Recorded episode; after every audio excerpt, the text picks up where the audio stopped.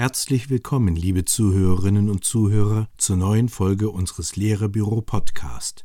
Unser Thema heute Rituale als roter Faden durch den Schulalltag. Kinder benötigen auch in der Schule einen Orientierungsrahmen. Rituale sind ein wichtiges Mittel, den Schülerinnen und Schülern Sicherheit und Struktur im Schulalltag zu vermitteln damit sie die an sie gestellten Erwartungen auch erfüllen können.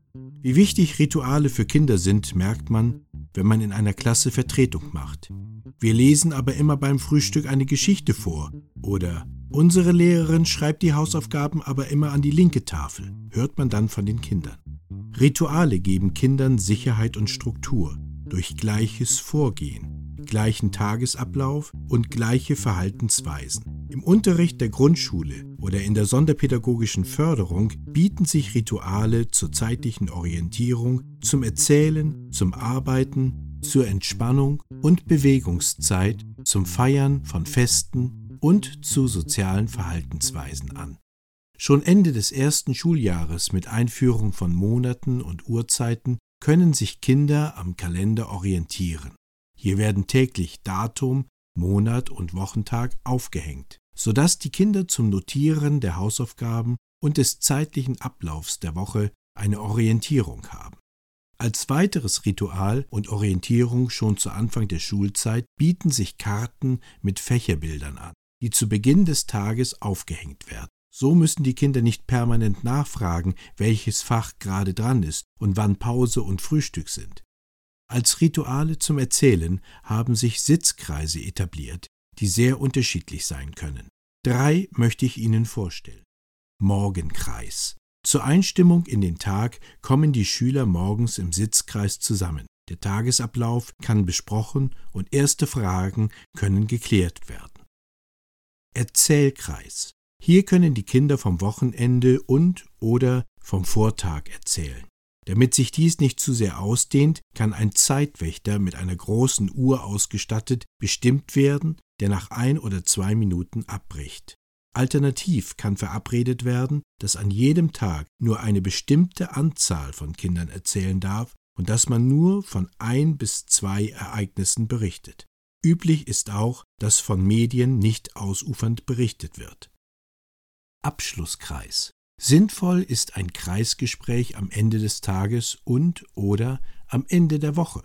Hier können Kinder berichten, was ihnen heute gut gelungen ist, was sie sich noch vornehmen, welche Tipps sie anderen beim Arbeiten geben können und was sie für sich für die nächsten Tage wünschen. Eine nette Geste ist es ebenfalls, am Freitagmittag alle Kinder an der Klassentür zu verabschieden und ihnen ein schönes Wochenende zu wünschen. Unterstützende Rituale helfen den Schülerinnen und Schülern zum Beispiel konzentriert und leise zu arbeiten. Die Flüsterzeit ist eine große Herausforderung für alle, da viele Kinder in der Grundschule nicht lange oder gar nicht flüstern können. So kann dies auch eine leise Sprechzeit werden. Wie man es schafft, eine angenehme leise Arbeitszeit herbeizuführen, bleibt in manchen Klassen ein Geheimnis. Hier einige Ideen für die Einübung einer leisen Arbeitszeit. Lärmampel als Ampel oder als App fürs Handy zu kaufen. In der Klasse aufgestellt, zeigt sie wie eine richtige Ampel mit Farben an, wenn die Kinder zu laut arbeiten und sendet, wenn gewünscht, auch einen Ton, der an leises Arbeiten erinnert. Signalschild an der Tafel. Ein Schild an der Tafel kann an die leise Zeit erinnern und Kinder können sich stumm mit dem Zeigen auf dieses Plakat an die Zeit erinnern. Zeitarbeit. Eine Küchenuhr dient als Zeitmesser für leises Arbeiten. Erst nach der vorher angekündigten Zeit klingelt sie und die leise Arbeitszeit ist vorbei. Leises Arbeiten muss immer wieder trainiert werden und kann durch Belohnung, Stern an der Tafel für die Tischgruppe, zusätzliche Pausenminuten, Sticker, Spiel, Lied, Vorlesezeit am Tagesende verstärkt werden. Neben den stillen und konzentrierten Arbeitsphasen ist Entspannung ebenso wie Austoben wichtig und geradezu notwendig. Hier einige Ideen und Beispiele. Stille Minute und Fantasiereise. Wenn der Alltag allzu turbulent ist, bietet sich eine stille Minute an, in der die Kinder ihren Kopf auf den Tisch legen und einfach eine Minute auf die Umgebungsgeräusche hören und entspannen. Danach kann von dem Gehörten berichtet werden und es geht mit neuer Kraft weiter. Spannend ist es auch, die Kinder die Zeitspanne einer Minute schätzen zu lassen. Wenn Kinder denken, dass eine Minute verstrichen ist, sollen sie leise aufstehen. Benötigen die Schüler mehr Zeit, um herunterzukommen, dann bieten sich Fantasiereisen zur vollkommenen Entspannung an. Flitzepausen und Klassenspiele. Wer keine Bewegungsspiele im Klassenraum machen kann oder möchte, kann eine Flitzepause zum Trinken, auf Toilette gehen, für kurzes Rennen auf dem Schulhof oder ein kleines leises Spiel im Klassenraum ansagen. Dies bietet auch für Sie die Möglichkeit zum unkomplizierten Klassenwechsel oder Bereitlegen des Materials für die nächste Stunde. Für das Feiern des Geburtstags ist natürlich auch ein Ritual nötig. Nach dem Entzünden einer Kerze und Singen des Geburtstagsliedes darf das Geburtstagskind die Kerze ausblasen und sich geheim etwas wünschen. Anschließend erzählt es zum Beispiel von Geschenken und den geplanten Geburtstagsfeierlichkeiten. Das Gratulieren kann auf eine Wunschanzahl des Kindes von fünf Kindern beschränkt werden, sodass noch Zeit für Unterricht bleibt. Ganz zum Schluss bekommt das Kind ein Geschenk. Dies kann beispielsweise ein kleines Lese- oder Rätselheft sein. Wenn das Geburtstagskind möchte, darf es für diesen Tag eine Geburtstagshusse über seinen Stuhl hängen und einen Anstecker tragen, der alle Kinder der Schule darauf hinweist, dass es heute ein Geburtstagskind gibt. Auch andere Feierlichkeiten sollten immer am gleichen Ort oder nach gleichem Vorgehen stattfinden.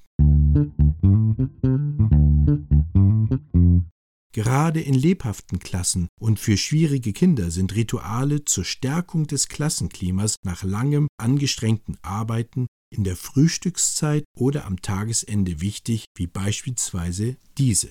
Interaktionsspiele. Im Gegensatz zu normalen Klassenspielen werden bei Interaktionsspielen immer wieder die Dinge reflektiert. Beispielsweise beim Spiel Wer hat angefangen? Ein Detektiv wird dabei aus der Klasse geschickt, die anderen Schüler wählen einen Anführer, der Bewegungen zum Nachmachen vormacht. Der hereingerufene Detektiv muss nun während der Bewegungen seiner Mitschüler herausfinden, wer der Anführer ist. Im Anschluss an diese und andere Interaktionsspiele werden Fragen besprochen wie Was hat mir am meisten Spaß gemacht? Was hat mich gestört oder geärgert? Wieso hat es geklappt? Was musstet ihr beachten? So bekommen die Kinder eine direkte Rückmeldung zu ihrem Verhalten, vielleicht auch eine neue Chance im gleichen Spiel.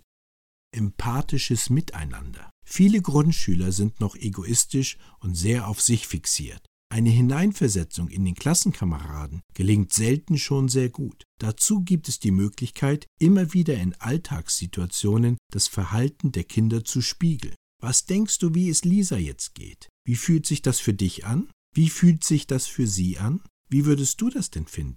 Oftmals ist es wichtiger, den Unterrichtsstoff für eine kurze Zeit zu stoppen, um über Situationen zu sprechen und um den Kindern ein Vorbild zu geben für spätere Situationen. Es ist ein hohes Ziel, ein empathisches Miteinander der Schüler zu erreichen. Doch wenn es schon früh und beständig angebahnt wird und das Gefühl entsteht, dass ein Kind der Klasse für ein anderes einsteht, so ist viel gewonnen. Hierzu kann es auch im Abschlusskreis eine ritualisierte Besprechungsphase oder eine Klassenratszeit eingeführt werden. Klassendienste. Der Dienst für die Gemeinschaft ist auch für das Klassengefühl sehr wichtig die Schülerinnen und Schüler in den Ablauf mit einzubeziehen und ihnen Verantwortung für die Klasse zu übertragen, fördert ihr Selbstwertgefühl. Sinnvoll sind daher wechselnde Klassendienste wie Tafelputzen, Regaldienst, Garderobendienst, Fegedienst, Austeildienst, Stundenplandienst, Kalenderdienst. Zum einen fallen diese Tätigkeiten für den Lehrer weg, außer der nötigen Kontrolle, und die Kinder kennen sich schnell im Klassenraum und in den schulischen Abläufen aus. Es lohnt sich also, Vorbereitungszeit in Rituale zu investieren. Sie sind nicht nur für die Schüler eine Stütze und ein roter Faden während ihrer Schulzeit, sondern auch für Sie als Lehrerin oder Lehrer eine Hilfe in der Strukturierung Ihres Unterrichtsalltags. Vielen Dank fürs Zuhören. Wenn Sie weitere Informationen und Materialien zum Thema Rituale wie zum Beispiel Signalkarten oder Ratgebervideos suchen, dann besuchen Sie unsere Website www.lehrerbüro.de. Das war Lehrerbüro Podcast mit einem Text von Marion Keil. Sprecher Peter Kühn. Unser nächster Lehrerbüro Podcast befasst sich mit dem Thema Achtsamkeit oder die Kunst, eine Rosine zu essen. Es grüßt Sie herzlich und bis zum nächsten Mal, Ihr Lehrerbüro.